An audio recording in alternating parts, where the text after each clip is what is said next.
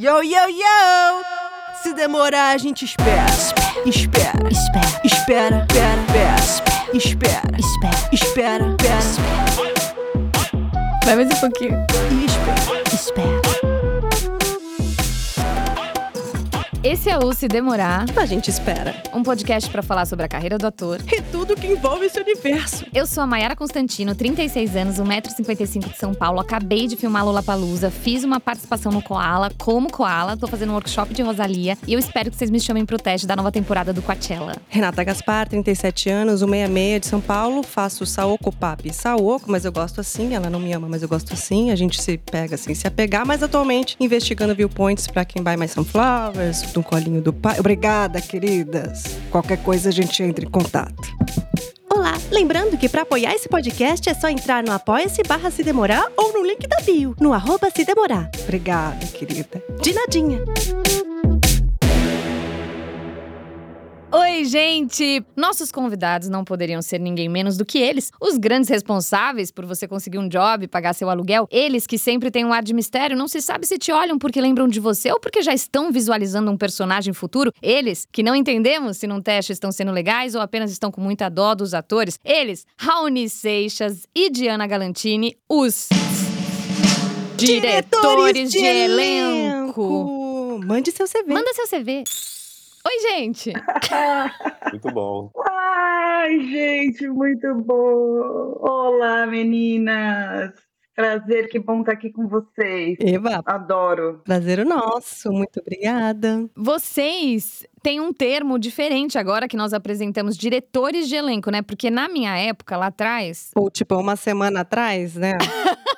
a gente falava produtor de elenco. Contem pra gente essa modificação no, no termo, O que, que aconteceu? pro pessoal não, não chamar mais vocês no nome errado, né? A gente, nessa, no- na pandemia, acho que todo mundo, né, a gente conversou bastante, assim, e os, dire- os diretores de elenco também se reuniram para conversar, para fundar pela primeira vez o DEA, né, que é o Diretores de Elenco Associados, e isso, a coisa foi muito conversada, da nomenclatura, né, qual é a nomenclatura exata. E a gente tem essa nomenclatura lá no, lá fora, né, que é Casting Director. Eu até passei por uma situação uma vez, eu fui fazer um filme em Lisboa, que era o Grande Circo Místico, do Cacá Diegues. Uhum. E o Vicente Cassel pa- fazia parte do, do elenco, né? E aí eu tava sempre acompanhando e tal, e ele veio perguntar assim qual era a minha função exatamente. E na época eu respondi que era casting producer, né? Que era a, a tradução daqui, eu não falei casting director. E ele já associou uma coisa completamente diferente, ele já associou a uma produção que cuidava dos atores, mas não que fazia a direção, não que pensava como era o elenco. Ah, Então, para ele, tinha uma outra conotação. Então, quando eu traduzi errado, quando eu traduzi casting producer, ele teve uma outra leitura, que não era o que a gente fazia realmente. Esse nome parece mais que vocês são a cabeça disso, né? Que vocês não estão ali. os diretores, né? É, o nome diretores de elenco traz mais isso mesmo, né? É a cabeça dessa função que depois tem, né? Outras. Ramificações. Exatamente. E, e essa foi uma das discussões que a gente teve, porque uma das nossas lutas é que o departamento de elenco seja visto como um departamento mesmo, e não como um braço da direção. Uhum. Então, nós somos um departamento que precisamos ter assistentes, que precisamos fazer pesquisas, que precisamos. A gente tem essa liderança artística que muitas vezes os nossos próprios pares não reconhecem Exato. Essa função como uma função artística. Então, um dos motivos para a gente mudar a nomenclatura é ficar mais próximo da nomenclatura internacional, é reforçar justamente isso que você falou, que a gente tem essa posição de lider- liderança, que nós somos um departamento que precisa também ser visto como um outro departamento, assim como o diretor de arte, assim como o diretor de fotografia. Sim. E isso tudo a gente conversou muito e falamos, a, a nossa função é a direção de elenco, não produção de elenco. E porque é uma função extremamente importante, né? A gente tava conversando eu e a Rê, a gente tava assim, no, no brainstorm, né? Nossa, eles simplesmente materializam aquilo que todo mundo tá lendo no roteiro, né? Tudo, você- Todo mundo imagina. o né? diretor, o roteirista, é, eles imaginam e vocês vão atrás da figura. É muito louco o que vocês fazem, né? A gente nunca parou pra pensar de verdade, né? Tipo, Paramos ontem. Muitas vezes a gente começa até antes das outras equipes, entendeu? Então, assim, tem um Uhum. roteiro. Às vezes a gente começa antes próprio do, do diretor. Do roteirista. Mentira. Ah, isso, isso não tem como. É, a gente tem que ter essa base que a gente precisa ter o, o- a história que a gente vai contar. Então, o roteirista é sempre o primeiro. Mas às vezes a gente só tem a Bíblia, né, Raoni? Às vezes nem tem as versões ainda do Tipo Ah, assim, é? Joana, É. Joana, 22 anos, caminhoneira. Acabou aí, aí você tem que pensar. tipo assim, três É informações. assim que mandam às vezes pra gente esse nome. né? vai ter a trajetória ali de onde eles querem chegar, mas a gente não leu a dramaturgia para entender de fato tudo que envolve, como que vai ser mostrado aquilo que eles dizem, né? Mas aí vocês, quando vocês leem a Bíblia, vai, a Bíblia acho que talvez seja mais fácil de fazer isso que eu, que eu vou perguntar, mas tipo, com o roteiro, vocês têm a liberdade de. De, de criar, tipo assim, pra contar essa história, seria muito interessante se ela fosse uma garotinha mais miúda. Sei lá, aí vocês vão atrás dessa, dessa imagem, desse perfil. Ou não? Isso vem a partir de vocês ou sempre é uma conversa? Ou é junto com o diretor? Como que é? Bom, no primeiro momento que a gente recebe o roteiro e lê, eu, tá? Porque é um processo muito individual esse, mas isso é, mas é o processo criativo, né? Por isso também vai de encontro com a nomenclatura, a direção de elenco, porque existe esse processo criativo. Muitas vezes eu, particularmente, tento não, não me apegar a nenhuma aos estereótipos que estão ali. A gente de- eu deixo vir. Eu deixo vir aqui o que, que eu tô sentindo no rolê. Claro que se é um homem, se é um personagem masculino que tem aquele universo, mas não vou me apegar a magro ou alto, se não tiver alguma característica tão importante que de fato interfere na dramaturgia, é um primeiro momento que a gente tem para deliberar junto ao diretor novas impressões, talvez, sobre a personagem. Às vezes dá certo, às vezes não. Às vezes a gente troca personagem de sexo, batalhamos aí, Uhum. né? Cada vez mais para Olha! então é um trabalho que a gente faz sim de mesa de contracorrente, de tentar não fazer mais do mesmo sempre. Vem na cabeça de vocês. Ai, Gabriel Leone. Ai, peraí, vamos tirar. Tem que Ai, Gabriel Leone, sai daqui. Então, eu vou dar até uma atravessadinha aqui, porque ouvindo esse eu ria muito, porque eu falava, gente, mas é muito louco, porque não tem mesmo noção, né, de como é. A galera manda na gente, a gente recebe nomes e listas. Falar mais do mesmo, não tô, admiro, amo Leone, não tô falando dele especificamente, mas a gente quer falar de novo, a gente quer, o nosso, exercício- o que nos satisfaz plenamente é mudar de pato pra ganso. Uhum. Quantas vezes a gente consegue fazer isso? É, exato. Mas não é porque a gente não está tentando e batalhando. É ou não é, Raoni? Fala aí um pouquinho. Não, é, é isso, assim, a gente tem essa base geralmente, às vezes o roteiro realmente não está desenvolvido, a gente se atém ali ao resumo que vai ser desenvolvido. É, muitas produtoras e muitos players já começam a pensar o elenco já nesse desenvolvimento mesmo, antes até do roteiro estar desenvolvido, justamente para já ter na cabeça, ah não, esse cara aqui vai ser o fulano, então eu vou já escrever pensando nele, sabe? Ah, Então, muitas produtoras já, já têm esse. já colocam o diretor de elenco justamente já nessa fase de criação por isso, e a gente tem alguma manobra de sugestão, assim, de sugerir uma coisa ou outra, uma modificação ou outra, mas realmente a gente está ali sempre com um diretor ou showrunner, que é a pessoa que vai dar a palavra final sobre é, a sugestão que a gente possa dar. E como vocês chegaram nessa profissão? Tem esse negócio de começar de um jeito, ir pra outro, ir para de repente cai numa função. A gente vai se descobrindo, né? É assim como nós, atrizes, estamos do nada fazendo um podcast. Aham. Mas é uma questão meramente financeira. Não, não. a gente não tá ganhando nada. Não, é zoeira. É, a gente vai migrando, né? Vocês já, já queriam ser é, diretores de elenco ou vocês chegaram aí por quais caminhos? Contem pra gente. Ah, eu, eu comecei como, como ator, acho que como uma grande parte, acho que da, da galera, que não só é dos diretores de elenco, mas acho que a boa parte da galera que trabalha com outras funções também começou atuando, né? Porque é o que está mais acessível ali naquele primeiro momento, quando você é jovem e tudo mais. Mas eu queria ser ator mesmo, eu me formei na Unirio, é, no bacharelado de interpretação. Você é ator. Digamos que eu fui ator. É, eu venci esse vício já, graças a Deus, estou há muito tempo. Não, tô brincando. Tô brincando, mas eu, eu, já, eu considero que eu fui ator. Você fixou num personagem, o diretor de elenco.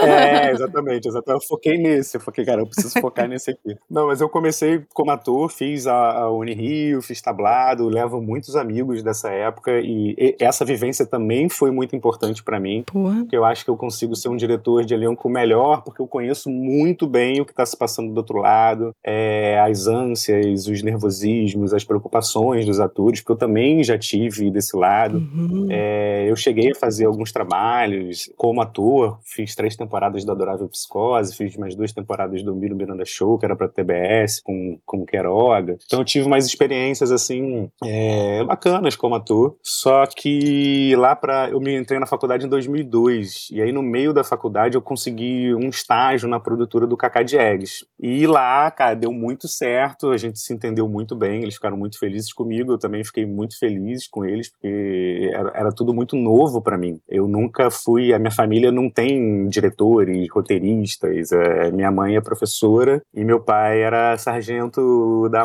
da aeronáutica, então não tinha, não tinha muito a ver com esse mundo, né? Então, tipo, eu descobri muita coisa lá dentro, então gostei muito de trabalhar ali. E aí, quando eu saí em 2008, eu já comecei a atuar como, na época, produtor de elenco. Então, para mim teve um lado positivo que eu já comecei na função, mas também teve um lado negativo que eu nunca tive ninguém do meu lado para eu aprender, né? Para me ensinar as coisas específicas dessa função. Então muita coisa que eu tive que aprender foi na base da porrada. Foi aprendendo fazendo, né? Então isso eu, eu não considero isso positivo. Eu acho legal ter uma formação. É, eu senti falta disso, entendeu? Então muita coisa eu tive que aprender fazendo. Isso será que no, no cinema, na faculdade, tem esse momento? ia a galera isso. pega essa disciplina? Gente, não tem. Não, não tem. Geralmente as pessoas aprendem Fazendo. com é, você é assistente de alguém. É, geralmente é você é assistente de alguém, trabalha muito tempo, muito Vocês tempo. podiam e depois abrir você consegue seu espaço. A escola, diretores de. né? Vocês podiam formar pessoas. Bom, vocês já devem fazer isso, né? De, de alguma maneira. É, existe esse projeto de alguma forma sendo desenvolvido. Acho que no DEA, né? Não tô no DEA, Auli. Você tá? Eu tô, a gente tem reuniões é, semanalmente. Eu acabei de fazer isso agora, por exemplo. Deia é quem? É na, na casa do A Deia? ideia. É o diretores de elenco associados. esse- Ah, não, é óbvio, essa a gente associação. sabia. Não sabia, tá brincando. É essa associação que a gente fez. Mas sobre formar pessoas, eu tenho uma assistente que trabalha comigo, chama Agatha Pacheco, a gente trabalha junto há mais de 15 anos, por exemplo. Então agora eu estou começando a trazer ela para assinar alguns projetos comigo. Então já, ela já não está sendo mais minha assistente, ela está tendo mais responsabilidade, ela vai começar, ela está dividindo já o crédito comigo. E a ideia é que daqui a pouco ela possa assumir algumas coisas por conta própria e seguir também o trabalho dela. É, naturalmente vocês já formam pessoas, né? Tipo, é, naturalmente um vai formando o outro. É, não tem essa escola de formação, mas no meu caso, eu não tive essa pessoa. E eu, o que eu tô dizendo é que eu realmente senti falta de ter essa pessoa, entendeu? E você teve, Diana, uma, uma referência? É, o, o meu aqui, do meu caminho, do como eu vim para aqui, é inusitado também. Eu era bancária, gente. E toda vez que eu ia trabalhar, eu passava na frente de uma escola de teatro com uma fachona, Everton de Castro. E eu lembrava que ele estava na novela. E eu lá em casa era a pessoa que cuidava dos filmes da locadora desde os 10 anos. A mulher da locadora lá da empresa que meu pai trabalhava me ligava, eu selecionava os filmes. Eu sempre fui apaixonada, muito apaixonada, mas nunca parei para pensar que pessoas faziam aquilo, né? Que aquilo era uma profissão. Nunca pensei, eu só amava, era louca do, do cinema. E aí, um dia passando, eu tava com 19 anos, eu olhei a placa aberta, as inscrições, e falei, gente, é agora. Eu vou lá ser atriz. Fui fazer o teste, foi um fracasso. Assim, eu fiz Julia Roberts, me pediram três minutos de drama e três minutos de humor. Aí eu fiz a morte da Julieta no drama, óbvio. Entrei numa livraria, comprei um livrinho e falei, vou lá fazer a morte. Super fácil. Exato, super fácil. E o humor? Julia Roberts. Não tinha Fleabag na época. Nossa, a Julia Roberts se arrasou. Não tinha, falei, A gente sempre quer fazer uma Julia Roberts, né? Ali, um textinho. Não é? No casamento do meu melhor amigo, eu caía da cama. E o Everton de Castro sentado assim. Eu falei, óbvio que eu não vou me ligar, né? Só que me ligaram e eu fui. Eu entrei, eu lembro que os professores entravam. Falavam, quem é que é dessa turma, Julia Roberts? Tipo, ainda eu sofri bullying na escola de teatro. E eu, é, é aqui. Foi passando o curso, mas eu nunca me entreguei naquele lugar. Tudo que tinha de exercício de atividade, eu sempre era uma diretora que estava fazendo pesquisa para um projeto. Ah, E aí um dia eles me chamaram e falaram: Diana, você sempre é a diretora das coisas tudo, e você tá aqui pra, né, estudando atuação, será que você não tá do lado inverso da força? Que legal. E eu falei, e na hora fez muito sentido. Aí eu fui lá, falei pro meu pai, ó, vou pedir demissão. Eu também não tenho ninguém da arte, de arte na minha família, ou até então não sabia que tinha. Falei, pai, se eu não me jogar agora com 19 anos, não vou me jogar nunca mais. Peguei o guia Tela Viva, fui procurando o que, que tinha que fazer cinema. Eu nem sabia pesquisar, gente. E vi que a VGI, agência de Sim. atores, era um quarteirão da minha casa. E chamava agência de casting. E eu nem sabia o que, que era casting, o que, que faz isso, o que, que é isso. Fui e bati na porta. A recepcionista falou: então, você veio trazer atriz, veio trazer seu currículo? Eu falei: não. Óbvio que eu não sou atriz, mas eu quero fazer cinema, desse jeito. Eu só quero fazer cinema. Aí eu lembro, até hoje, eu entrando na sala da Vivian, porque acho que ela achou a coisa. Eu entrei em lugar lotado de gente, aí eu fui passando, eu lembro que eu vi o Dan Stuba e falei, nossa, o Siqueira da telecelular. Maravilhoso. que era um processo, uma propaganda que tinha, não sei se vocês lembram ou não. Subi, a Vivi olhou pra mim com uma cara de, mas você sabe o que a gente faz? Eu falei, não, mas eu quero fazer cinema. Que legal. é. Ela então pode começar a segunda, e eu comecei fazendo estágio no Carandiru. e se eu bater na tua porta? Desculpa, gente. Olha, para porque eu vivo batendo na sua, você que nunca pode. Toma, Uh, contratada. A Globo me amarrou lá dentro. Tava bem aqui, louca pra saber a hora que eu ia falar isso. Mas enfim. E aí eu comecei a fazer estágio no Carandiru como assistente da Vívia. E assim, ao contrário, eu acho, de muitos colegas, eu nunca migrei de área. Tipo, é, é o amor da minha vida. É isso Você se mesmo. apaixonou mesmo. E eu sou até emocionada falando, tá? De repente. Para. É, bom, a gente quer também muito com esse podcast é mostrar para os nossos convidados um pouco o nosso lado, como é que a gente vive, apesar de vocês já escutarem muito. Mas é, por isso a gente resolveu fazer uma ligação. Eu, eu vou ligar aqui para você, Raoni. Depois o Guto ajuda a gente, põe um efeito de telefone. No momento a Renata vai fazer o barulho do telefone, do Raoni vai tocar, porque vai te ligar uma, uma diretora de elenco. Tá bom, Raoni? Você fica pronto aí. E vamos pro quadro. Tocou, Com o telefone. E é do Rio. Alô? Raoni Seixas. Opa! Oi, Raoni, Jana Cesária falando, tudo bem? Tudo bem? Jana Cesária? De onde a gente se conhece? Tudo bem daqui, da Gigiceira Produções Configuradas Anticine Racional daqui do Rio. Raoni, seguinte, tudo bem com você? Preciso falar com você, você tá ocupado? Um pouco. Eu tô com. É rapidinho, eu tô com um produto aqui numa certa urgência, por isso que eu nem falei com a Ilana, tô falando com você direto, é sigilo. É direção geral do Barbinha, tá? Eu já adianto que é uma série, uma aposta da casa, enfim, pensei muito em você, tem um personagem super denso, importantíssimo pra narrativa, é bem corpóreo, enfim, uma participação de duas diárias. Seria pro Zélio, um capanga, tá? Primo distante perdido do Julinho, do Ravel e da Ellen, que contém um segredo. Eu queria saber como é que tá a sua agenda pros próximos nove meses. Você tá em cartaz, Raoni? Não, tô super livre. Capanga é um personagem que eu quase nunca faço. Então, imagina, vou adorar fazer, vou adorar trabalhar com vocês. Então, você pode contar comigo, tô livre. Você jura? É, porque eu vou precisar de um videozinho. Eu só queria. Porque me lembrei de você naquela peça que você fez, Lírios Transantes, que eu assisti lá em 2004. Tem muito a ver com, com, com o Zélio. Não sei se você lembra que você fazia. Você tinha um Muppet. Na Unirio, você foi? Você viu? Eu vi, eu assisti, foi maravilhoso. Fiquei Era com bem aquilo. experimental.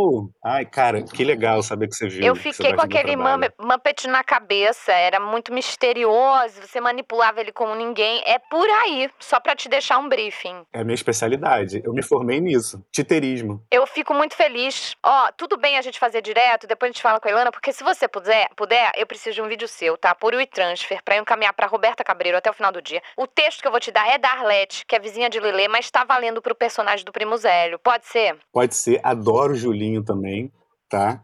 Adoro Julinho. E já ouvi muito seu nome. Cesária, já ouvi muito seu nome. Tô muito honrado de receber essa ligação. Não, imagina, eu tô aqui numa correria esse produto, ó, urgência. Ainda bem que eu lembrei de você, ainda bem que você tá livre. Então eu vou deixar, depois a gente te passa o WhatsApp. Tá bom, você me pegou numa brechinha aqui muito rápida de trabalho, então conta comigo, tá? Não é? Você deu sorte, tá? Conta comigo. Isso é muito bom de falar. Ó, você aceitou fazer a, a self-tape em, em, algumas horas, né, para entregar no dia seguinte. E você falou que estava livre daqui a nove meses. Você se comprometeu, É, é Raoni. tipo isso. Parabéns. Não é fácil responder essas perguntas, como vocês sabem. Não, gente, isso, eu não sei se vocês são assim, tá? Mas isso acontece muito com a gente, que assim, vem uma porrada de informação, de repente a gente tava só cruzando uma faixa de pedestre, e como a gente quer, a gente quer muito trabalhar, a gente fala sim, né? A gente aceita. E, primeiro, como que é pra você? Porque eu entendo que vocês estão sempre ali, né? Devem estar pressionando vocês. É, como- que é esse processo pra chegar nos atores? Muitas vezes vocês ligam, obviamente, pros agentes, mas contem um pouco desse processo dos testes. Chamar para os testes. É, geralmente eu tento falar com os agentes primeiro mesmo. Tem o WhatsApp agora, né? Facilita. É, não, e às vezes o ator não sabe nem a agenda dele. Então você fala assim, você tá livre no dia tal, tal. Aí o cara fala, tô. Aí você fala com a gente, aí ele fala, não, não, peraí, mas ele tem um negócio aqui que Maravilhoso. não, não falou, esqueceu. É, isso acontece muito. Então eu geralmente sempre falo, tento falar com os agentes, só por acaso, assim, só se aquilo que eu tava falando para se for um grande amigo meu, tipo George Salma. Mas ainda assim, a empresária dele também é muito nossa amiga, sabe? Uhum. Então, mas é- em alguns casos eu- a gente liga para os atores, principalmente se for muito próximo ou se tiver numa correria dessa, não tiver conseguindo falar com a gente. E sempre parece que é uma roubada. A gente fala assim, depois que a gente desliga, a gente fala: o que, que eu aceitei mesmo? Pra que que eu disse sim? É, como é que era o nome dela mesmo? Jana Cesária? Não, peraí, Papinha. É, nove meses, self-tape pra agora. Não, peraí, eu falei sim, eu quero trabalhar, mas o que que era? Era O teste do, do, do- do- o, o roteiro do teste não é o mesmo do personagem, porque na verdade só querem ver se você Isso faz não bem. atrapalha Que aí vocês? você vai fazer só dois dias de participação. E aí pode servir pra cinco personagens. Né? É, então, como que é isso? Todos os atores fazem o mesmo texto da Arlete, mas cada um. Porque, gente, eu fiz um teste agora pra uma capanga, eu passei pra professora Capanga, de né? artes. É tipo, eu falei, nossa, onde que eles me viram ali? Você era muito doce. Como que é, Di? Você. Conta um pouco. Eu devo ter feito isso, né, com você. Eu geralmente faço. Mas o que que acontece? Fala pros ouvintes atores. Tá, eu acho que primeiro, é, e, e tem a ver com a nossa função, eu brinco, a gente não faz um casting para um projeto, a gente faz três castings. Porque a gente vai fazer o que tá na cabeça do diretor, o que tá na cabeça do player, e tentar minimamente mostrar que o que está na nossa cabeça é muito legal. Então também existe esse caminho de, de você, você tem que aproveitar esses espaços. Então, às vezes, de fato, a gente pede algo, um que você faz teste com pessoas que você gosta, ou que você quer conhecer, ou que você já viu em algum projeto e quer experimentar num outro, num outro lugar, e acaba que durante o processo você entende que ela fala que você adora ela, quer ter, não cumpre aquilo, mas você consegue ter num outro personagem que faça sentido. Frase pesada, Diana. Uai, mas é, ele não cumpre a expectativa do que o cara Sim. imaginou para o projeto Uhum, dele. Não sim, tem sim. a ver com competência de atuação, tem, né? Tem toda a subjetividade. É que o ator vai tudo pra competência, né? Tudo ele pensa que é a competência dele. Então, vai tudo pra, ai, é comigo, ai meu Deus do céu. E não, gente, não, não é, tá? A gente estava falando disso, Elmar, assim, é, que são tantas variantes, tantas, né? A gente. É. É que hoje a gente já sabe disso, mas, puta, acha que é com você, né? A questão, o ator sempre acha que é com ele. Exato. E não vai mudar isso, viu, gente? Sempre vai seguir achando que é. sempre vai seguir achando que é muita terapia. Mas não é, nem sempre é por isso, é porque tem uma subjetividade, muita gente envolvida. Pensa, você tem um diretor geral, você tem um player, um showrunner, o diretor daquele episódio, Uhum. mil instâncias pra você chegar. E quando vocês têm uma, umas participações é, que são. Isso é uma pergunta mesmo. Tipo, você já escalou todo mundo, mas tem umas participações que elas são difíceis. Eu vejo muito isso naquele, naquela série do. Ah. Ai, gente, que, que inclusive o Julinho faz. Isso. Que tem participações com atores muito fodas, mas são participações. Como que é isso pra vocês? Tipo, porque não, ah, não dá, às vezes, pra colocar na participação um ator que não é muito experiente ou que não cumpre, né? Sei lá. E aí vai falar, você vai fazer uma diária, né, pra esse ator. Só que a cena do Oscar. É, medir por diária já é perda de causa, né, gente? Eu acho. Lê o que, que é antes. Porque às vezes tem personagem que tá lá o- a série toda e não diz o que aquele diz em uma cena. Olha, isso foi ótimo. Não acho que é uma grande medida. O que é ótimo, isso que você falou, Diana, porque acalma muito os atores que estão escutando aqui. E além dos personagens, então, gente, que vai ser, vai estar presente no projeto o tempo todo e praticamente apareceu em um flashback. Pensa isso. O cara vai ter um flashback que talvez ele nem fale, só que a presença da cena é bem difícil, mas não tem texto. Só que o cara tá presente porque aquela série toda tá em volta daquela trama. Então, como medir isso, sabe? É, Legal. É difícil. A gente gasta o latim. Maravilhoso. Isso é mais difícil ainda, né? De conseguir. Nossa senhora, é um pesadelo. Eu lembrei agora, falando disso, daquela, daquela cena do Lobo do, de Wall Street, com o Leonardo DiCaprio, que o. Como ele chama? Hum, Aquele ator que fez Interestelar. O, o ator que fez uma grande cena nesse filme. E é uma cena curta e Uhum. pequena. Que ele. Acho que ele. Não sei se ele ganhou alguma coisa com essa cena, assim, porque foi genial o que ele fez. Como muitos exemplos, né? De uma pessoa que chega e, tipo, brilha numa fala, assim. É muito foda. assim. É uma, é uma ideia muito errada mesmo de um ator achar que é pouco, né? Ou alguma coisa assim, mas é.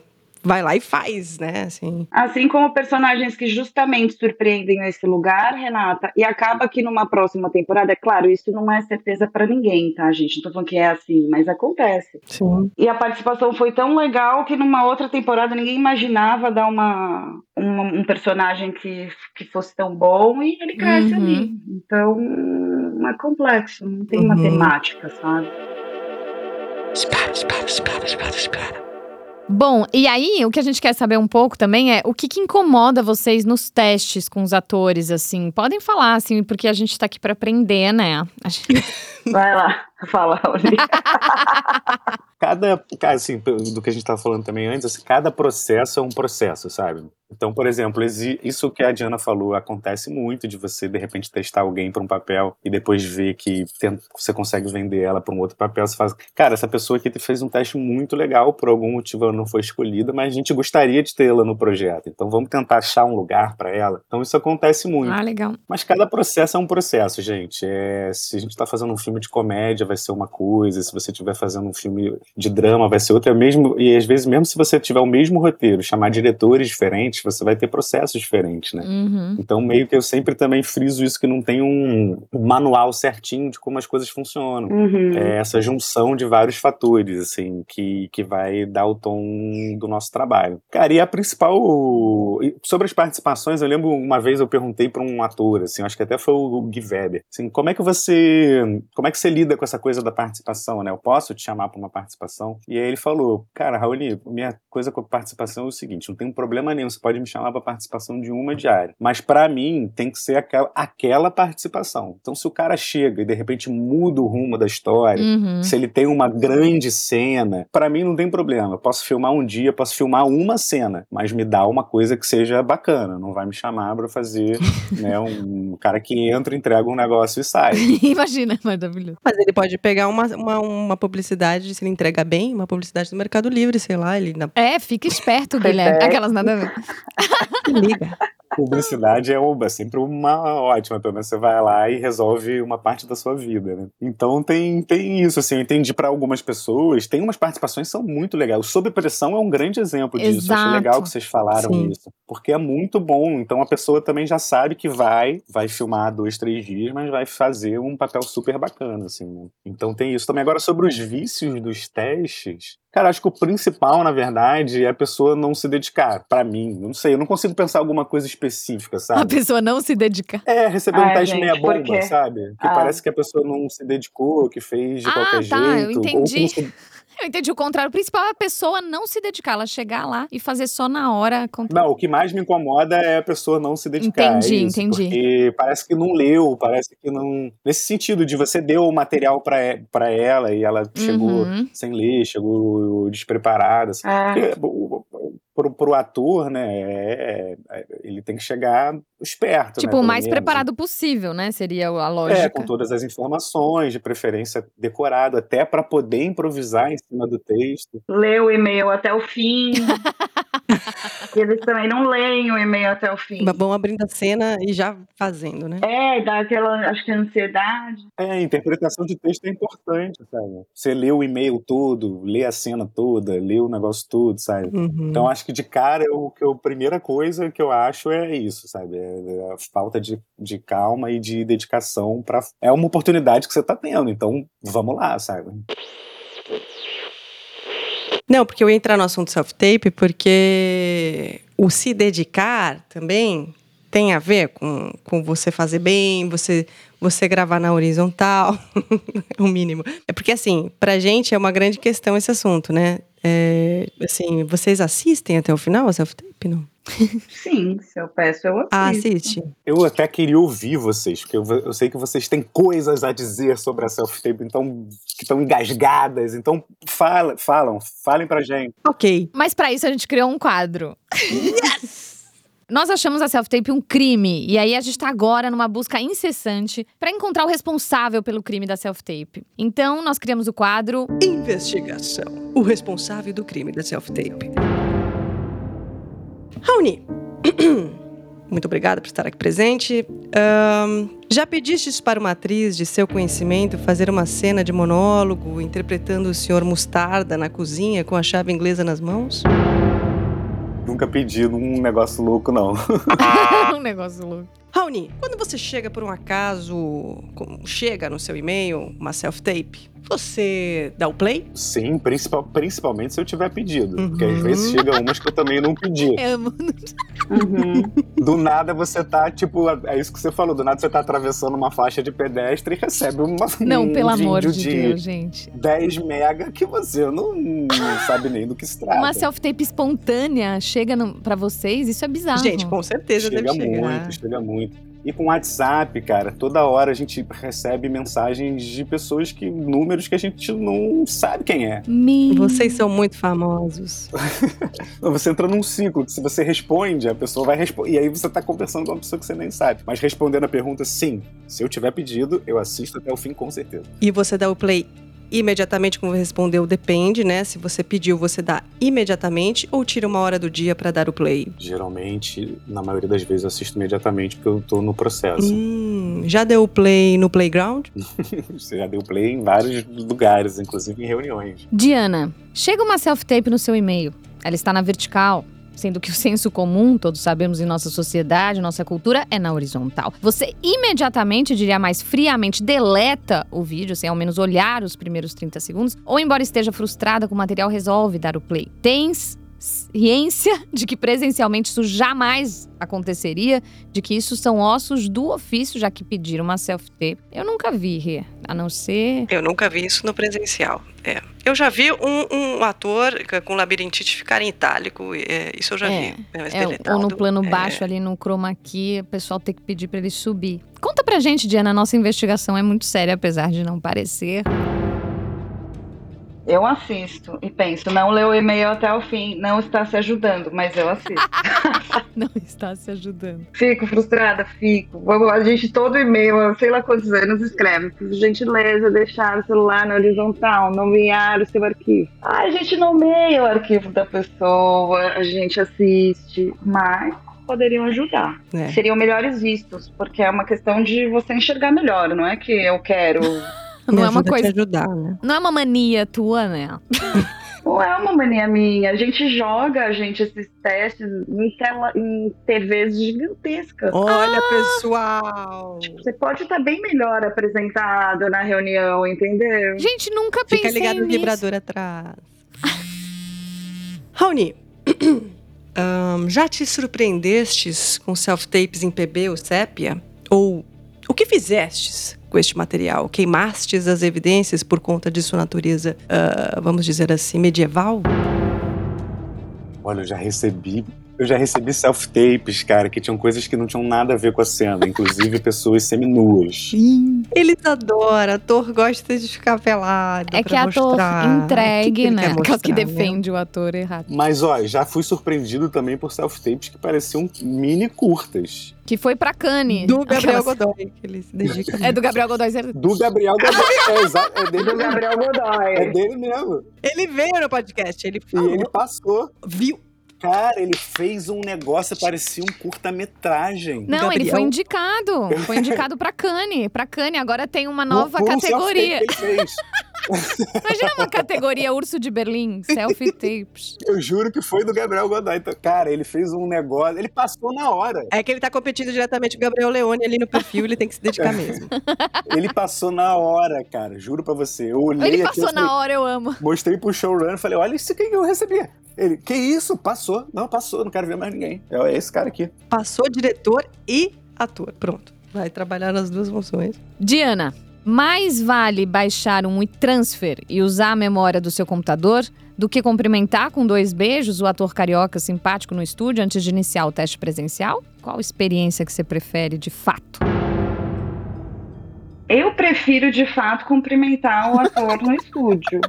Mas não é mais uma realidade, gente. Lidemos com isso. Terapia. E pronto. Sempre a gente prefere. Mas, Hum. né? Mas nem sempre é possível. Raoni, quando você encontra um ator no evento, tem vontade, é, te dá um comichão, algo incontrolável de pedir, vamos dizer assim, discretamente em seu ouvido uma self-tape para amanhã até as 10 da manhã? Não, aí é sacanagem também.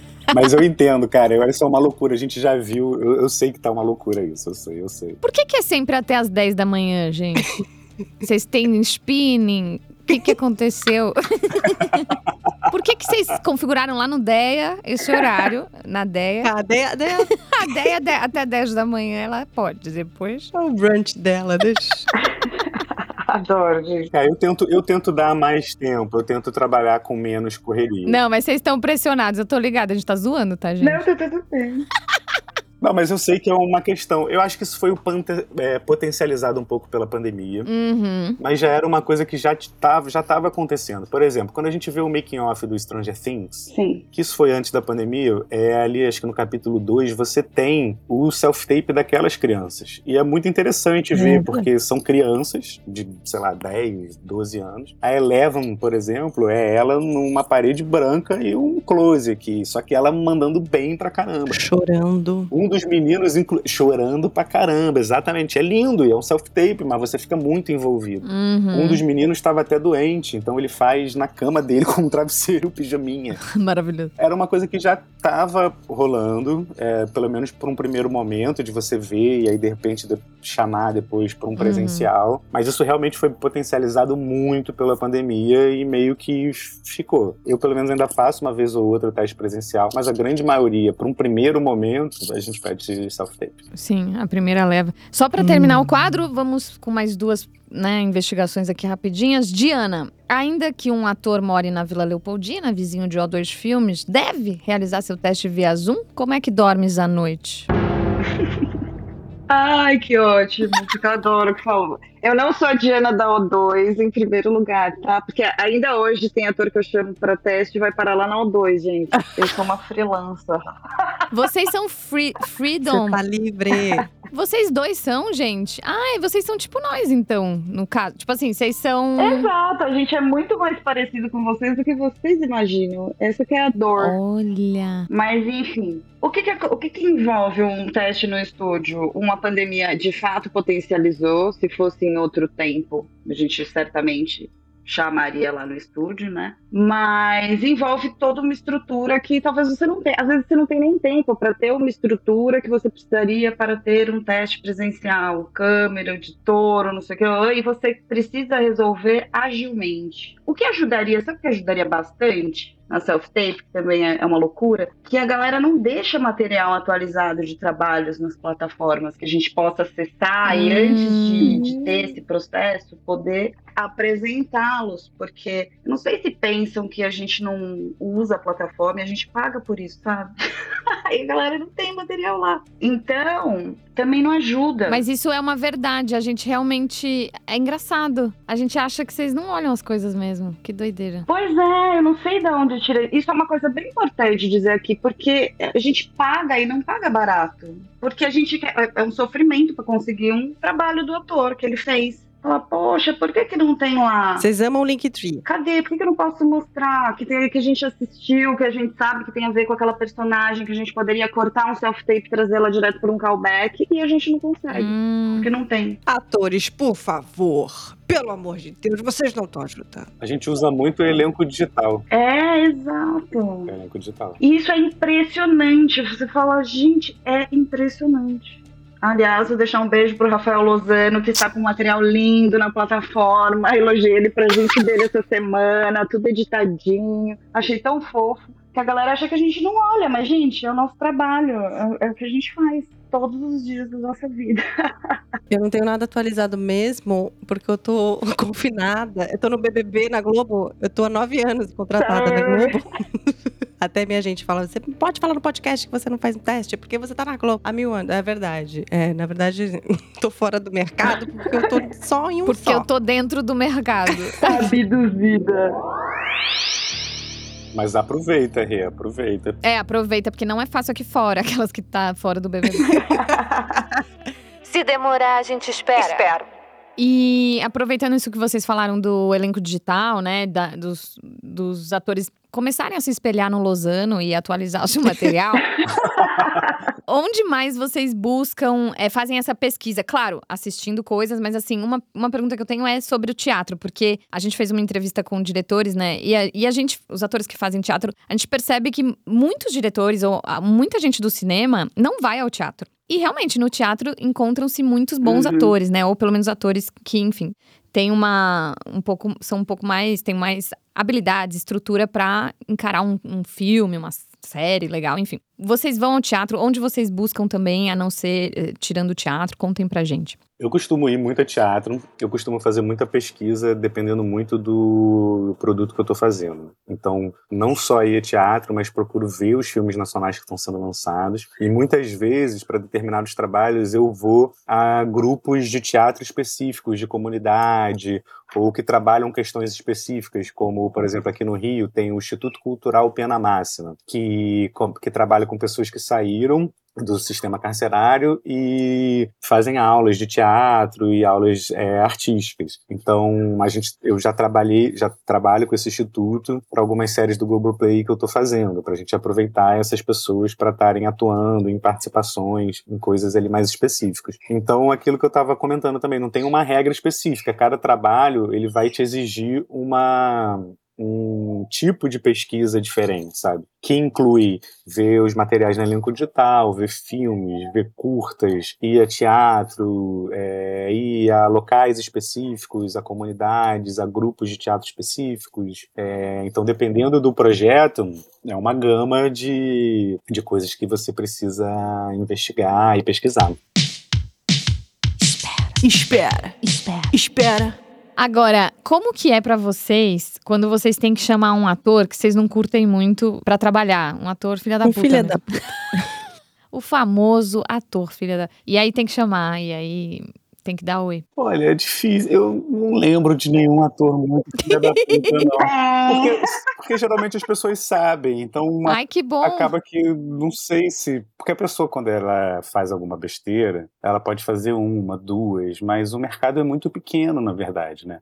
As pessoas meio se falam, se conhecem, as coisas vão acontecendo, então as pessoas já ficam mais atentas, assim. Eu, eu agora, você me perguntou isso, eu não consigo lembrar de ninguém com esse perfil, assim. De nenhuma Suzana É, Vieira. que tenha recentemente trabalhado comigo, graças ao bom Deus, não. Só tenho trabalhado com gente legal, gra- ainda bem. Diana ficou quietinha. talvez eu seja mais rancorosa, Lu. Fala, fala, então conta. Não, não, não, não era. Eu falei, tô brincando. Porque eu acho que hoje, né, a gente tá em 2023, a gente já entendeu que somos todos parceiros e trabalhadores, né? E tinha um outro lugar antigamente, né? As pessoas eram entidades que vinham de uma nave espacial. Isso não cabe mais hoje. Acho que tanto para elenco quanto para direção e para várias coisas. Então é mais difícil de, de ter, eu acho. Mas tem casos sim. Tem casos que a gente chama, tem que chamar, porque obrigam a gente, eu pelo menos. Não, vamos chamar por N motivos. Eu falo a real, eu falo, ó, quem vai lidar são vocês. O talento tá aí, ninguém mas quem vai lidar no dia a dia são vocês. Estão preparados? Eu lembro de exemplos do passado, mais recente, realmente. É, porque tá ficando muito fora de moda, né, gente? Não dá. É. Eu acho que as pessoas entenderam que é um trabalho, que não é. É, achei legal isso que você falou da entidade, né? Porque realmente. E é, e é como o Raoni também falou, que é antigo mesmo isso. Acho que cada vez. tá- Tá mel- melhor, né? Tipo, a gente tá entendendo que todo mundo tá ali pra trabalhar, na verdade, né? Em primeiro lugar. tipo, cada um pra servir ali é, na sua função. E todas são igualmente importantes, porque não tem como você fazer nada sozinho, principalmente quando a gente tá falando de audiovisual, de teatro, enfim. Mas para vocês, tipo, tem agora também essa demanda dos não atores, né? E aí eu não tô falando uhum. só de não atores que a gente pega ali, que, que tem a ver com o local, mas não atores que tem a ver com esse, essa coisa do número de seguidores, de influencers, que é o nosso grande pesadelo. Como, como que é para vocês ter que ter esse jogo de cintura também, né, na hora de escalar esse, essas pessoas? É tão sofrido quanto para nós? Oh, no, no, meu caso, eu já trabalhei com, com, com as duas, duas frentes.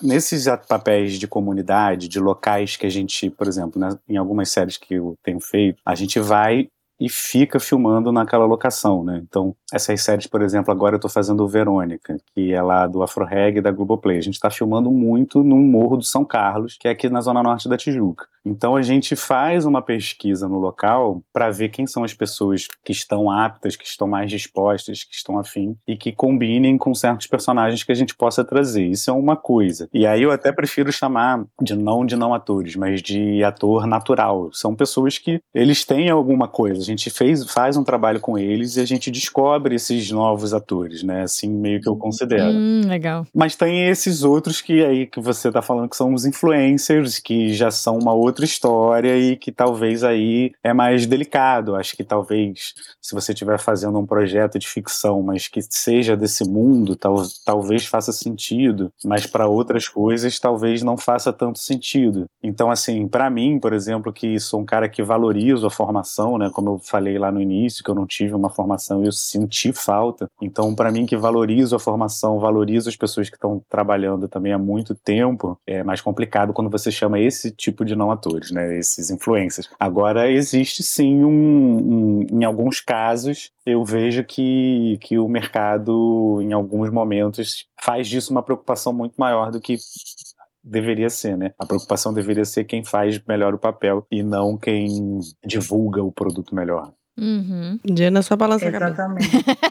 é, não, porque eu acho que ele finalizou exatamente com o que eu penso, né? Quem entrega para a dramaturgia o que ela precisa uhum. e não quem traz mais seguidores. Até porque a gente tem isso, né? Você pode contratar um influencer, não é isso que, que faz? Contrata, vai falar, nossa, olha que incrível, essa série, esse filme, eu assisto, eu amo. Então você tem jeitos de chegar de outra forma. Mas enfim, Sobre não atores, quando se trata de comunidade, eu fiz um último agora que a gente. Um último não, já faz um tempo. A gente filmou no Vidigal e a ideia era trazer figuras que são super do Vidigal, que todo mundo vai saber que é daquele fulano, que é icônico naquele lugar. Então você traz para agregar também. Tem vários os motivos pelo qual se traz um não ator, mas a dramaturgia em primeiro lugar, gente, é onde a gente acredita que vai sempre batalhar. Às vezes não dá certo, às vezes dá.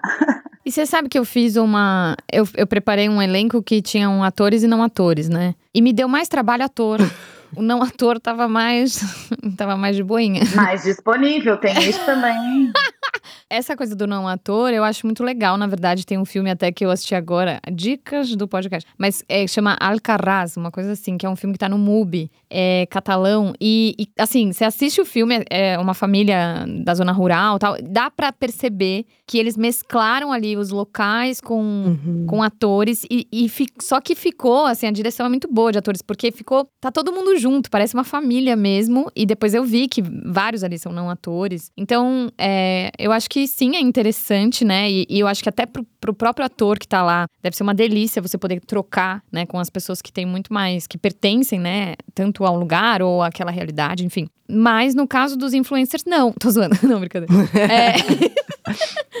não, mas é isso. Mas isso vocês, vocês devem também ouvir muita coisa, né? Tipo, eu, que eu acho que o mercado às vezes. Até quero saber se ele é tão cruel assim, porque vocês devem ouvir cada uma. Tipo, não, essa daí tem não tem nada de seguidor, ou tipo, não é gostosa o suficiente. Para vocês, vocês quase fazem uma tradução, assim, um filtro pro ator, porque deve ser umas. Vocês recebem umas coisas meio esquisitas. Porque a gente sabe que a gente é meio um produto ali, né? A gente é meio visto como um produto. Não, encaixa ou não encaixa. Não, nada a ver. Nossa, que horrível ela. É, esse descarte. É, né? assim, tipo... Que nariz é esse? Não, não, não, não vai destacar muito. Sabe assim, vocês ouvem muito isso e como é essa transferência pro ator?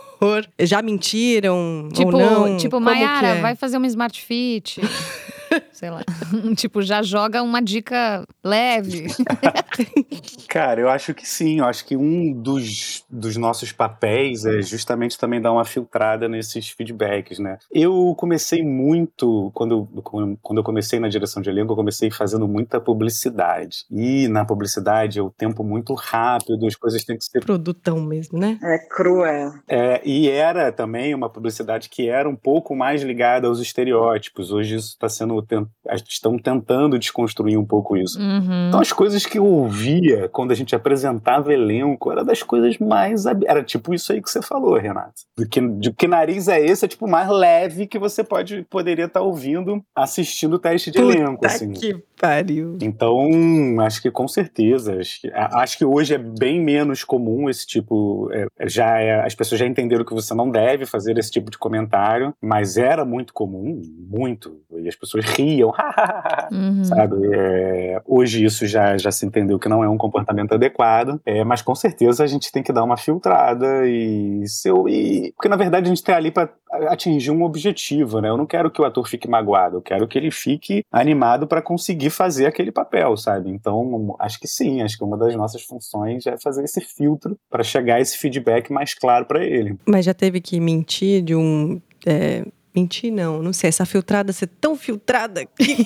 Filtrar! Vamos, não chega a verdade. É, vamos, vamos usar isso. Tipo, não, esse é ruim, esse ator é ruim. Não, não sabe fazer. sei lá, aí você fala. Você fala, Não, não, ele não, é, o tão... perfil. É, é importante dar uma filtrada. Como falar, né?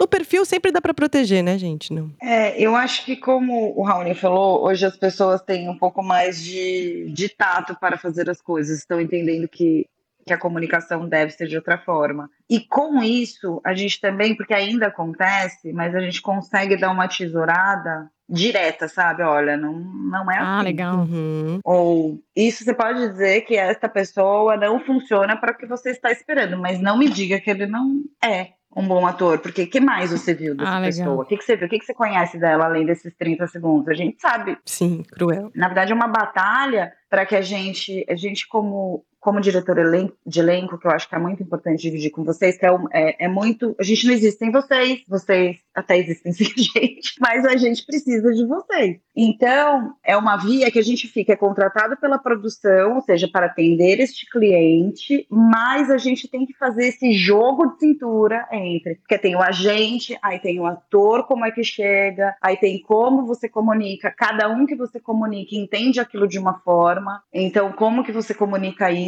É um desgaste, Sim. né, Rony? Eu não é. Uma trabalheira. É um. Esse, você se sente ali no. é, equilibrando os pratinhos a todo tempo para mostrar que aquilo de fato é melhor para o processo. Então, se tem uma coisa que hoje, depois também de, sei lá, uns 20 anos, tem coisas que eu não aceito ouvir. Eu falo, ó, você pode me dizer, e tá tudo bem, que essa pessoa não funciona para isso que você espera. Agora, não venha me dizer que não, que não é bom. E essa Tipo, aí coisa do perfil que a gente tá falando, da, da imagem, ela faz diferença? Porque, assim, a gente vê os Instagrams, assim, da- dos atores, das atrizes, né? A como a gente deve se colocar, né? Porque tem essa coisa que é meio assim, é legal postar muito, não é legal postar muito. Tem contas, perfis que parece o catálogo da Companhia Marítima. A gente tem que ficar mostrando, né, o biquíni, o corpo. Você fala, meu Deus. No fundo, assim, eu acho que a gente sente que não faz diferença, mas, mas faz. É.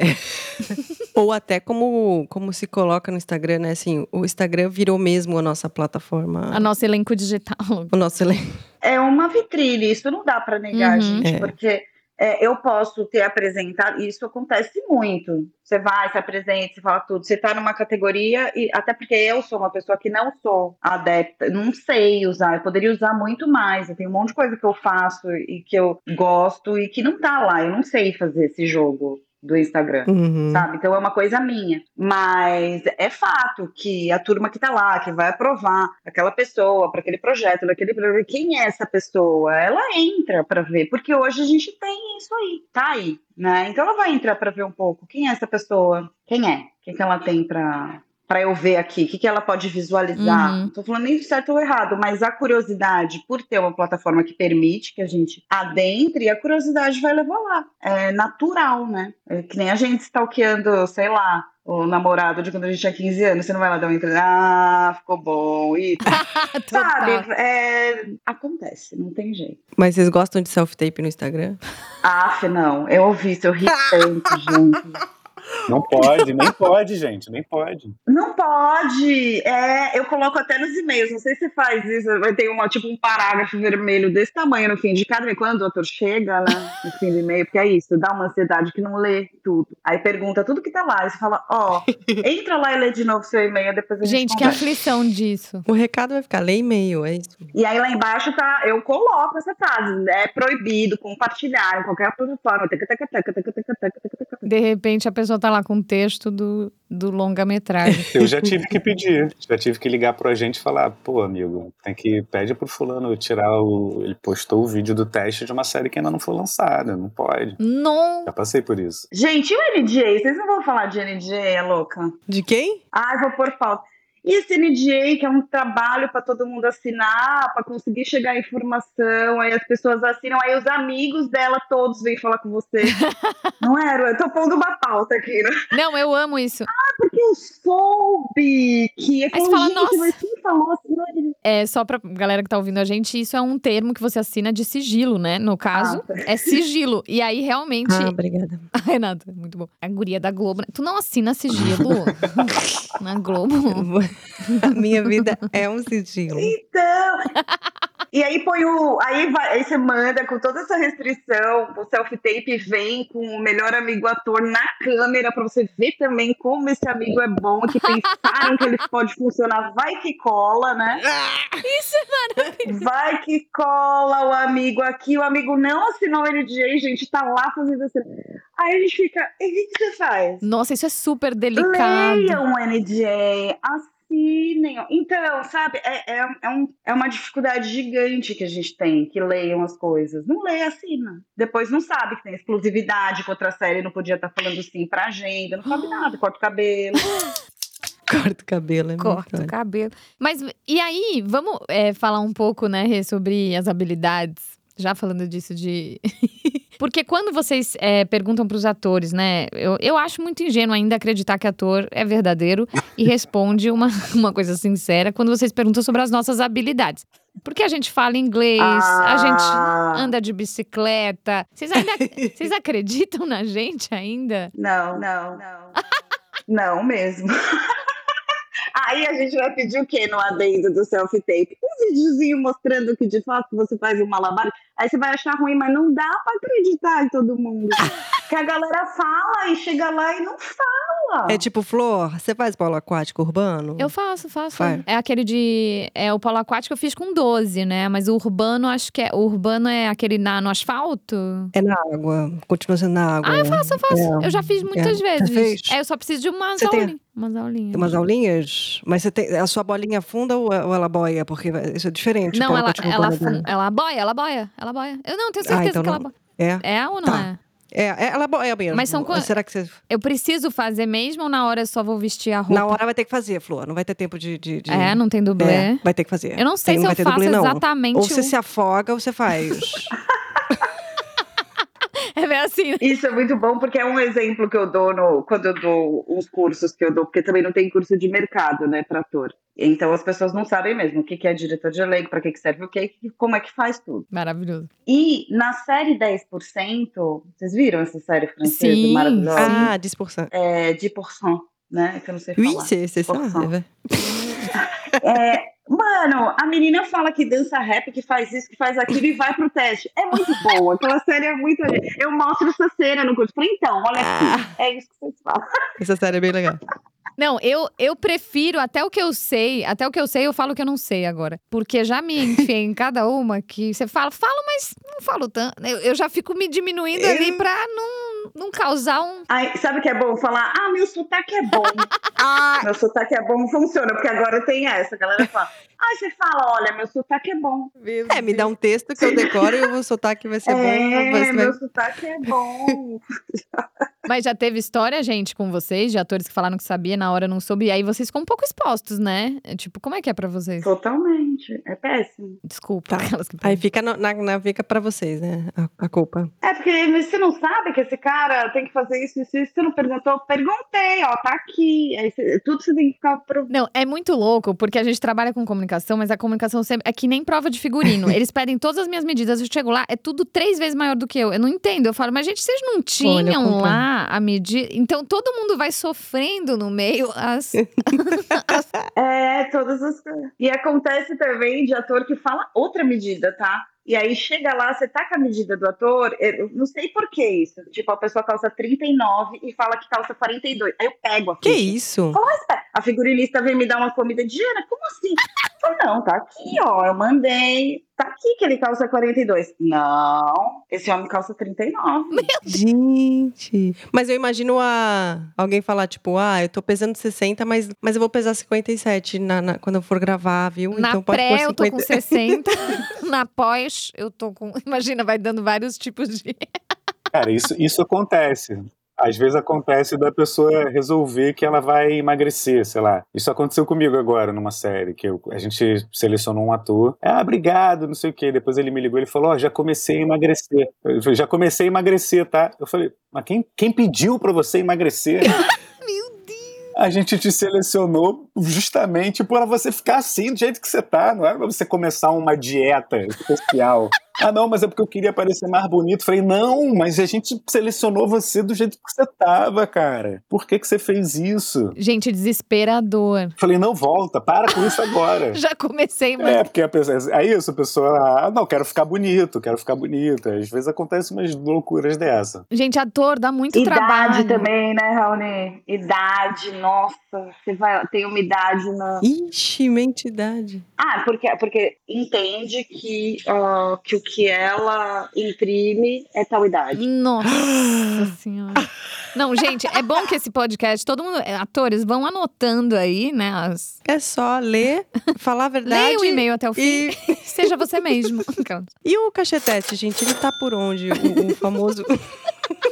Adoro. Os 80 reais. Eles, eles assim, é, por que que no teste de ficção não tem? Que dá muito mais trabalho o teste de ficção porque não tem dinheiro mesmo? É, é polêmico isso, né? Vou deixar o Raoni falar. Falem com o financeiro, né? polêmico. né? Não, tem o, o acordo que tem, é um acordo publicitário, né? Tem as regras específicas para o mercado publicitário e não tem esse acordo para o mercado de ficção, assim. Agora, porque eu não sei, porque essas discussões, na verdade, de cachetés, elas envolvem sindicatos, envolve o sindicato dos artistas, envolve associação de produtoras. Então, eu sinceramente não sei responder por que na publicidade tem e por que na ficção não tem. Não é tão simples assim, né? É, não é uma coisa que a gente decide. Deixa eu ver sua carteira, se tá aí. Uns 80 reais. Para chegar nesse acordo da discussão, é, para chegar nesse acordo de ter o cacheteste para as coisas publicitárias, foi uma grande discussão que envolveu muita gente do mercado inclusive os sindicatos e tudo mais. Agora, por que, que não tem uhum. na ficção? Não sei responder. Não sei se Diana tem alguma dica, mas eu sinceramente não, não sei. Não, eu fico, eu penso muito, porque é tudo que a gente ouve, né? Inclusive no episódio 1 aqui do. Adoro. Já veio esse tema, que todos têm esse tema. A, a fã mesmo, né? Mas o que que, é, o que que eu acho disso? Eu acho que pode, eu não estou falando que tá certo, que tá errado, não vou entrar nesse mérito, porque eu acho que ele é muito para além disso, tá? Uhum. Pode ser um tiro no pé, inclusive, porque isso limita com que você possa. Porque ao mesmo tempo que se pede para que não sejam as mesmas pessoas que estejam ali, né? Não é isso que vocês querem. Ah, uhum. cansamos do fulano, do fulano, do Beltrano, vamos dar oportunidade. Se você tem também um caixa teste que vai te limitar, porque é, é óbvio, ninguém vai falar, uhul, estamos aqui, faz então com o Brasil inteiro. Não vai fazer. Uhum. Então a gente vai, de algum jeito, e no que a gente já sabe que funciona, no que sabe que tem, no que a gente conhece, no que a gente vai defender. Então, eu acho só um lugar de cuidado para pensar sobre isso, sabe? Sim, sim. Porque de fato limitaria que em publicidade é assim, né? Eu não faço publicidade, eu sou muito péssima, mas você acaba ter, você tem uma cota que você pode. É, exatamente. Então como é que você vai fazer? E outra que pensando por um outro lado, sei lá, colocando eu, quando eu sou chamada para um projeto. Ah, Diana, então, a gente tem aqui é, esse projeto tal, que é no período tal, é igual com vocês, tá aqui, tá, tá, tá, só que me chega cinco roteiros. Aí eu tenho que ler 500 páginas, aí eu tenho que pensar um cronograma que vai caber dentro daquele lugar, para isso, para aquilo, para ir para uma reunião para saber se eu vou fechar. Então ninguém está me pagando para ler roteiro, hum, para entender se eu quero fazer. Olha! Para fazer um estudo de cronograma, para fazer um monte de coisa. Você, se for vender uma peça pro Sesc, você vai fazer o seu projeto, não vai? Pra Exato. levar lá? Ou você vai bater na porta e falar, ó, alguém te paga pra ir pro Sesc levar? Que legal ouvir isso. Total. Eu- então, eu não tô falando que faça. Eu adoraria receber pra ler roteiro, fazer reunião e fechar trabalho, mas tem todo um trabalho que vocês têm antes, mas que todo mundo tem, Uhum. Uhum. Boa. Toma essa. sabe? Se demorar, a gente espera. Espero. Mas a gente também sabe, eu e a Rê, que tem ator que dá trabalho, né, Renata? Dá trabalho. Meio difícil. A gente criou o quadro Dá trabalho, dá trabalho pra ator que dá trabalho? E aí a gente mandou um texto aqui, a gente um texto que a gente vai ler como se fosse um teste. A gente gostaria, Diana, é, esse texto que Ah, você que juro que eu não li, gente. Eu, dei muita risada. Eu falei, mano, eu tenho arquivo aqui, não vi. A gente gostaria que você conduzisse a gente, eu e a Renata vamos fazer esse teste. Então você vai ler todas as rubricas e ler tudo. Raoni, por favor, também participe se você quiser ajudar a dirigir ali com a Diana, porque nós vamos dar trabalho. Nós faremos os atores Jubiliar e Jason Joy. Cena. Interna dia, sala de aula, corredor. O sinal toca e os alunos saem enf- enfervescidos, falando todos ao mesmo tempo. Na janela ao lado, um passarinho espia. Fred espicha o pássaro e sem espicha o pássaro e senta-se na beira-mar da janela. Professora Sofia, E essa foi a síntese de compostos orgânicos. Ei, ei, ei, não corram estudem pra prova. É a professora Sofia. é, você acha que ela fala meio assim de. É por aí? Que eu tô sentindo ainda. tá, sente aí, vamos passar a primeira para ver Ah, como tá é que bom. vem, o que, que vem, como você É porque, assim, eu eu já- casa. Eu já queria colocar aqui que eu tenho uma questão que eu faço muita professora. E eu queria mudar um pouco isso, assim. Então eu vou tentar fazer um pouquinho de. Eu vou, eu vou jogar aqui. Aí, aí você vai sentindo. Pode ser? Tá, fica tranquilo. Então vamos passar a primeira pra ver? Deixa vir o que vem na primeira e a gente vê no final, pode ser? Vamos lá, pode seguir. Tô sentindo. Então, volta lá pra professora Sofia. Câmera, ação. E essa foi a síntese de compostos orgânicos. Ei, ei, ei, não corram, estudem pra prova. Alunos zombeiam dela, rindo e trotando, saem da sala. Fred entra com o pássaro na mão. Ô, ô, ô, desculpa, posso fazer? Pode, posso entrar de novo? Você nem entrou? Não, desculpa, é que eu, eu, eu gaguejei mesmo agora. Desculpa aí, foi mal, foi mal. Vamos lá. Não, volta aí, volta aí, volta aí. Foi mal. Foi... Então vamos voltar aqui pra professora Sofia pra gente fazer uma cena corrida, tá? Volta Não, não, lá, vamos- vamos- professora vamos- Sofia. Aí, Vai lá. sabe o que eu queria saber? Eu tô. Essa sala de aula, corredor, ou é uma coisa. Porque eu preciso saber onde eu tô. É muito louco isso. Ou é sala de aula ou é corredor, né? É verdade. Eu tô de pensei nisso saída. também. Você também pensou? Ai, é- você sente isso? Eu tava pensando no corredor aberto, porque da minha escola que eu estudei era corredor aberto, com céu aberto. E aí faz diferença que eu tô sem blusa e aí eu estaria com frio, certo? Pensei aqui. Bom, vamos, vamos, lá. Vamos lá. É um corredor fechado, gente. Vamos voltar aqui Fechado, rapidinho. beleza, Passa uma beleza, vez. Não se beleza. preocupe onde vocês estão, o que está acontecendo, não se preocupa com o texto. Sente o que vocês pensaram e vai, tá? Eu vou do meu então, vai só do pra teu. não repetir o vai dela, do né? teu. vai do meu, vai vai do meu. teu. Não, volta do meu aqui, porque a gente está gravando. Volta da professora Sofia, por gentileza. Bom, e essa foi a síntese de compostos orgânicos. Gente, não corram, estudem pra prova. Acho que ela é mais assim. Alunos vão bem o dela, rindo e trotando, saem da sala. Oi, prof. Vim aqui te trazer esse lindo presente. Tem tudo a ver com a biologia, não é? Opa, é, tem tudo a ver com biologia, não é mesmo? Fred, eu já te pedi pra não entrar na sala quando não for chamado. E eu dou aula de química, não de biologia. Fred segura seu antebraço de antemão. Na outra mão, joga o pra... Ufa! Joga o pássaro na parede como se fosse uma bola de tênis, mas ele não volta. Uma pena. Os dois olham juntos para o pássaro desacordado no chão. Ora, ora. Vai se fazer de dificinho agora? Fre- Fred, acho que aqui eu vou gritar melhor. Fred, para com isso. Ai, não entendi. Gente, eu não entendi porque. Atriz burra. Fred, para com isso. Não quero que as pessoas percebam. Só um minutinho, tá? Você sabe que eu preciso terminar meu casamento. Ela era casada. Eu tô passada. Que você não leu, né? Eu achei que ela Você- tinha Você não leu o texto, 14. querida? Você leu o e-mail até o fim? Você é professora. Já. em- Não, é que eu tava me baseando num filme que eu vi que a professora era bem prodígio, bem nova. É, Mas se ela é casada, eu acho que. Ai, preciso entender, gente. Vamos lá. É, Fred, para com isso, não quero que as pessoas percebam. Eu posso, eu posso mudar um pouquinho o texto? Eu vou mudar só um pouquinho. A gente precisa fazer uma até o final. Ah, não, Show, claro, show, óbvio, show. gente, total, total. É, a gente atuou junto, né? Isso que eu acho bonito da nossa dupla. A gente fez o, o Casas de Valverde, foi, foi muito bom. Você tava ruiva, né? Eu lembro. Ah, eu adoro mexer no cabelo pros personagens. Aliás, fiquem aberto pra vocês, Raoni e Diana. Se precisar mexer, eu, eu super mexo. Mas que informação importante. Acho importante falar antes, sabe? Que ela era casada. Mas tudo bem, vambora. Vamos fazer uma direto até o final? Ai, Show, show! vamos, vamos. Eu vou lá de Dá um cima. pulinho aí, Vai do céu, vai do céu. Vamos lá que eu tô, tô pilhada agora. Ah, vamos tá. lá, vamos lá. Fred, para com isso. Eu não quero que as pessoas percebam. Você sabe que eu preciso terminar meu casamento antes de mais nada. Escuta um tilintar de pios, mas o pássaro permanece no chão. O barulho, na verdade, vem do molho de chaves de Sofia.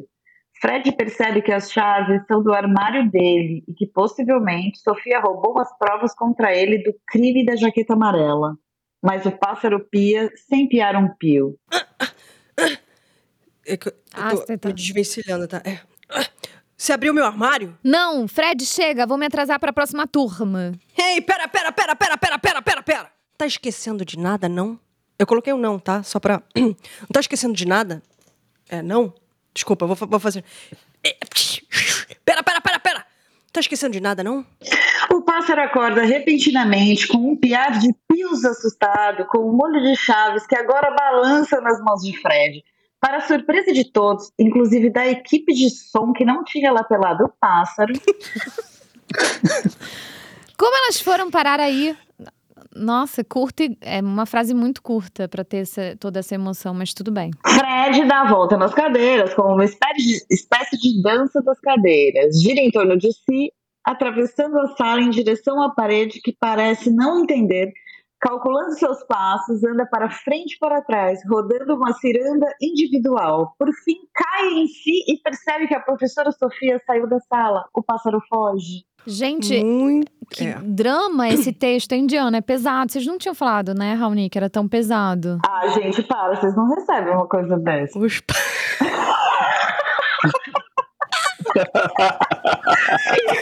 e quando você tem que se deparar com uma rubrica?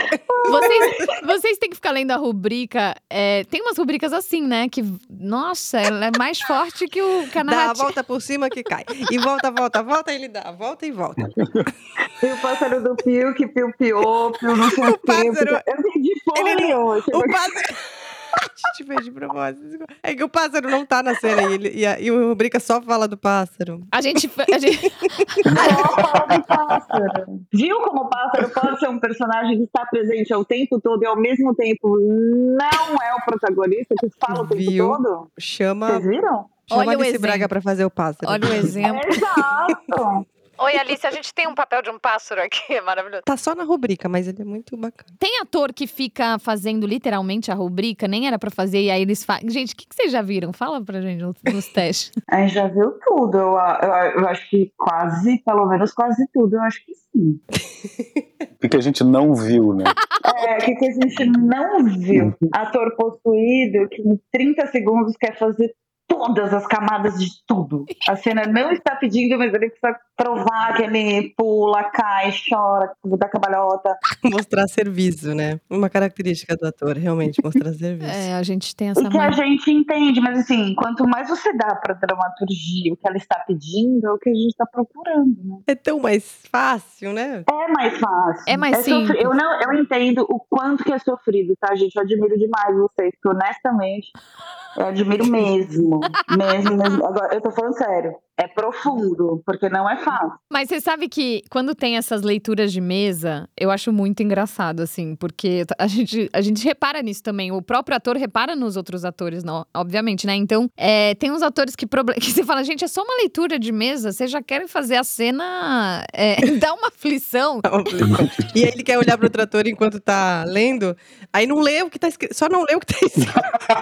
Que era uma leitura. O nome já diz, né? É uma leitura. Isso rola muito, muito. Quando você vê, tá os dois em cima da mesa. Mas, gente, era uma leitura de mesa, não em cima da mesa. Espera, espera, espera, espera, espera.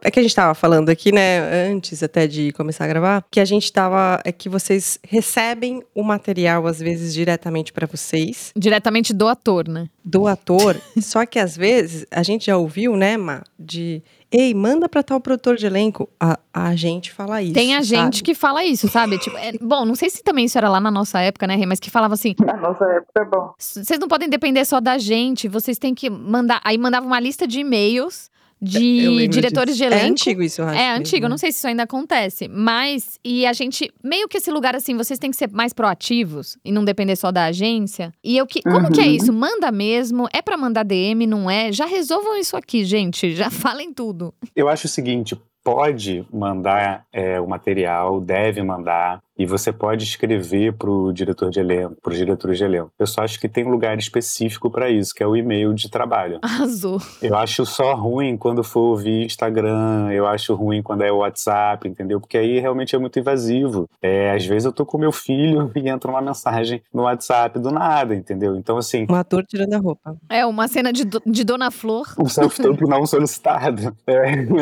Então, assim, eu acho que não tem problema nenhum. Acho ótimo que se mantenha, que, se, que o ator seja proativo mesmo e que mande material. Eu só acho que tem um lugar específico para isso. Assim, no nosso caso, não sei como é que a Di vai achar melhor, mas no meu caso, eu não vejo problema nenhum mandar para o meu e-mail, tá tudo certo, mas desde que seja o meu e-mail de trabalho. E também prefiro que atualize e deixe sempre, uma coisa que a gente sempre fala para os atores, é que, a que deixe sempre atualizado o perfil na elenco digital. Ótimo. Vou, vou- vou lá, vou lá. Diana. Concordo com o Raoni, é exatamente isso. E eu diria que manda, a gente vai receber, mas nem se- a gente não vai responder. Muitas eu, Diana, não vou responder. Eu não consigo, porque eu não, Não dá, consigo. mas não eu dá. muito- É, não dá, não dá tempo de dar um feedback porque o seu teste foi legal, não foi porque aconteceu de, infelizmente não dá, porque eu entendo a necessidade que isso teria. Mas não tem esse tempo, gente. E a gente tem essa cobrança que é muito foda, né? Tá, eu fiz um teste, por que, que não aconteceu? Não consigo contar pra. Ah, pra A cada gente um. faz séries com 180, pe- 180 personagens. Quantas pessoas a gente vê? Então não é essa dinâmica, sabe? Então eu acho que é válido mandar. O olho quando bate ali é on demand, gente. O, hoje, né? A gente tem um ritmo que a gente olha porque a gente está precisando naquela hora. Uhum. É bom saber, isso dá um frescor, você vai acionar quando você precisa, mas estar com a plataforma em ordem permite que a gente acesse o que a gente permi- precisa naquela hora onde a gente precisa. Uhum. Tá. Ótimo. É isso, essa coisa do e-mail, eu concordo. E eu tenho super má fama que eu não respondo ninguém. Tenho mesmo, as pessoas falam, a Diana, e eu não respondo Uma grossa. É, e não é porque eu não. Eu vejo, eu respondo mentalmente, gente. Eu eu só assim, Eu faço isso, respondo na minha cabeça e não. Mas, Diana, você tem todo direito. Eu não respondo nem meus amigos direito no WhatsApp. É verdade. Você entendeu? Sim, é uma cobrança porque parece que é uma falta de respeito, que é essa insegurança que a gente foi falando desde o começo, e tem a ver com você. Então, eu acho que o epicentro de tudo isso é que não, nem sempre tem a ver com você. Não é Desculpa, Brasil. pessoal. Não é pessoal, sabe? Tem a ver com a dinâmica. Espera.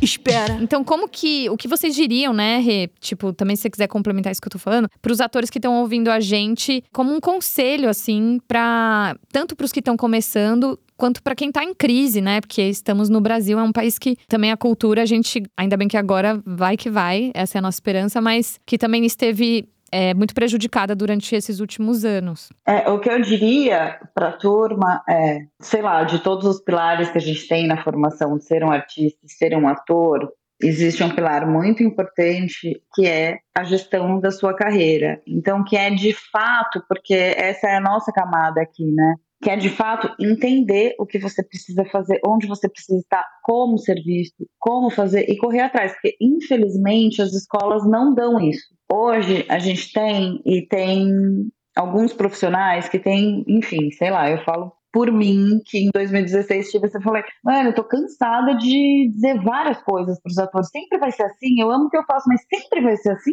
mas de entender que é porque simplesmente não tem informação. Então que a gente precisa junto ir atrás dessa informação, ao invés de tanto reclamar de como é o sistema ou não, que a gente consiga converger para um mesmo caminho, entende? Então, qual é o mercado que eu habito? O que, que acontece é, no meu mercado hoje? Como está? O que, que, que acontece com os streamings aqui, com os players que vêm, que não vêm? O que, que a gente está filmando? O que, que a gente não está filmando? O que, que um diretor de elenco espera?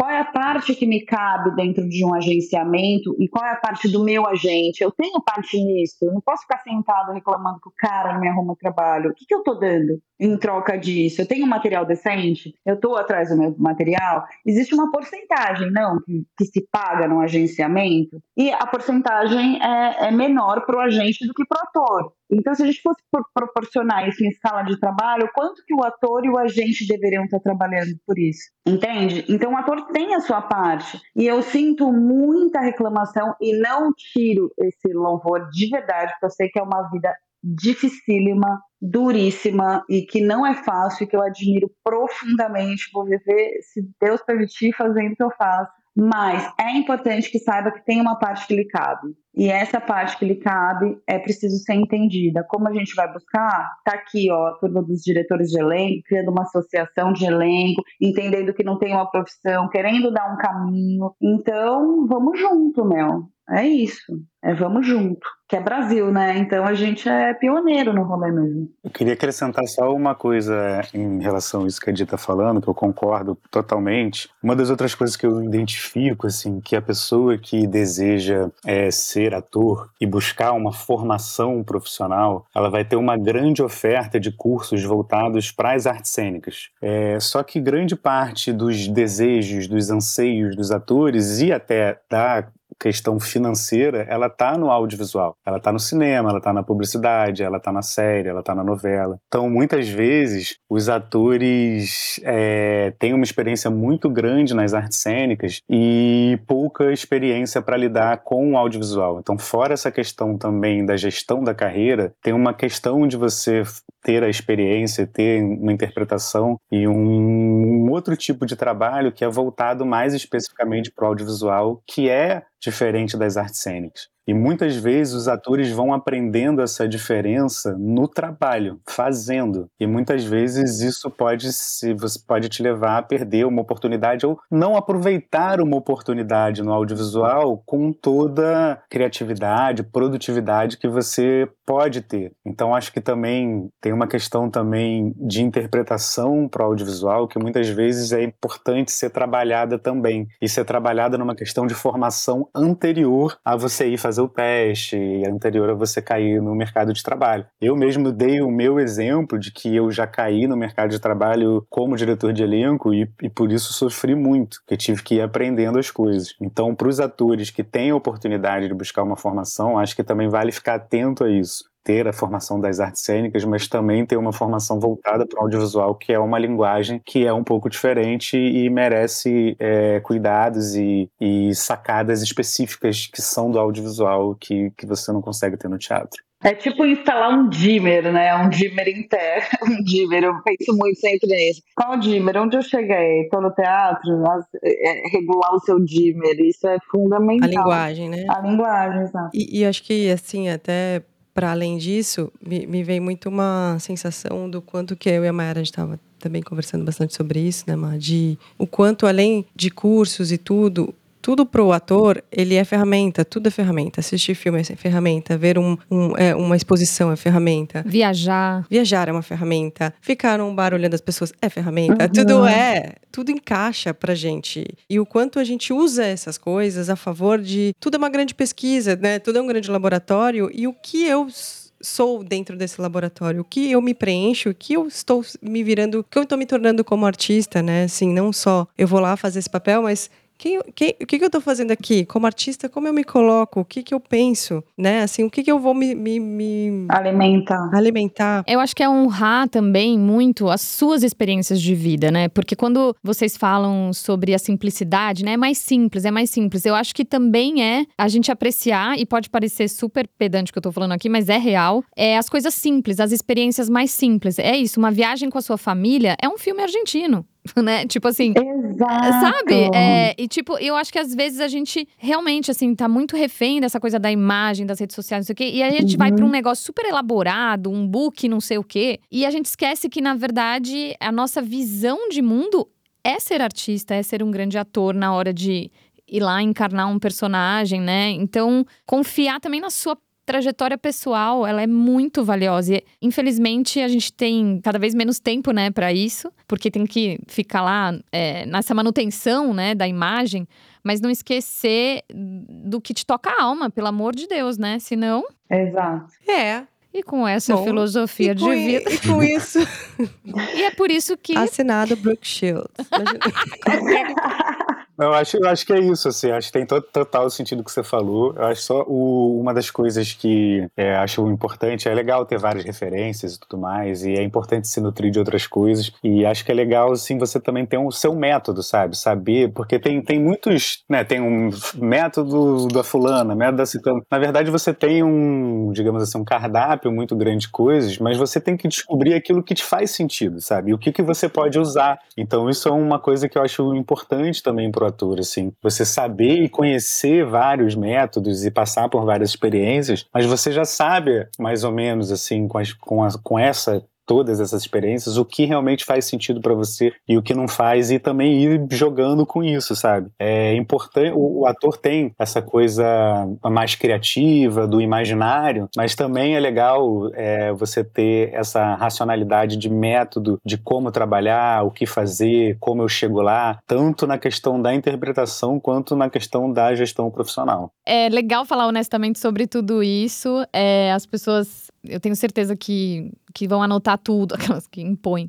Mas é, parabéns pelo trabalho de vocês, de todos os diretores de elenco. A gente está cada vez mais entendendo que todo mundo aí tem o seu desafio e que, no fundo, a gente tem que tá, caminhar junto e se comunicar bem, né? Acho que é por aí, né? Exato, comunicar. Estar comunicado com o mercado a gente está e com o outro é fundamental. E, obrigada! Valeu! Valeu, gente. Muito bom. E se demorar, a gente espera. A gente espera. A gente espera. Espera, espera, espera, espera, espera. espera. Até eu amo fazer a vinheta louca.